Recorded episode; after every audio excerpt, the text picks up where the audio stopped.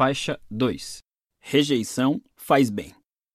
Como extensão da nossa cultura positivista consumista, muitas pessoas foram doutrinadas na crença de que devem tentar concordar e aceitar o máximo possível. Este é um dos pilares de muitos dos livros que pregam o pensamento positivo. Abra-se para as oportunidades, aceite, diga sim a tudo e todos e por aí vai. Mas alguma coisa a gente tem que rejeitar. Do contrário, não somos nada. Se uma coisa não for melhor ou mais desejável do que outra, somos vazios e nossa vida não tem sentido. Deixamos de ter valores e, portanto, vivemos sem propósito. Evitar rejeitar e ser rejeitado é uma ideia vendida como uma maneira de se sentir melhor. Evitar a rejeição proporciona um prazer breve, mas nos deixa desorientados por um bom tempo. Para realmente apreciar algo, é preciso se limitar a um nível de alegria e significado que só pode ser alcançado depois de décadas investindo em um único relacionamento, uma única habilidade, uma única carreira. É impossível alcançar tais coisas sem rejeitar as alternativas. O ato de escolher um valor implica rejeitar outros.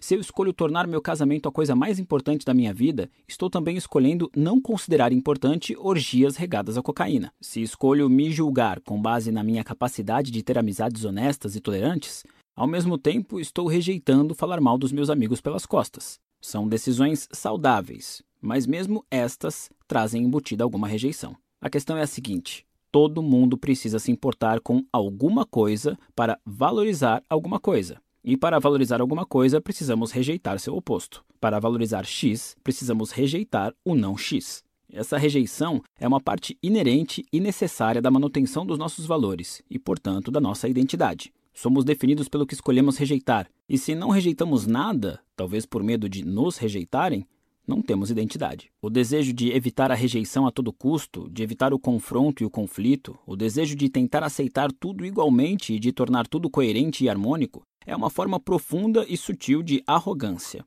Pessoas que pensam assim acham que merecem se sentir bem o tempo todo, aceitando tudo porque rejeitar algo pode causar desconforto a elas mesmas ou a outra pessoa. E como elas se recusam a rejeitar qualquer coisa, levam uma vida sem valores, egoísta e voltada para o prazer.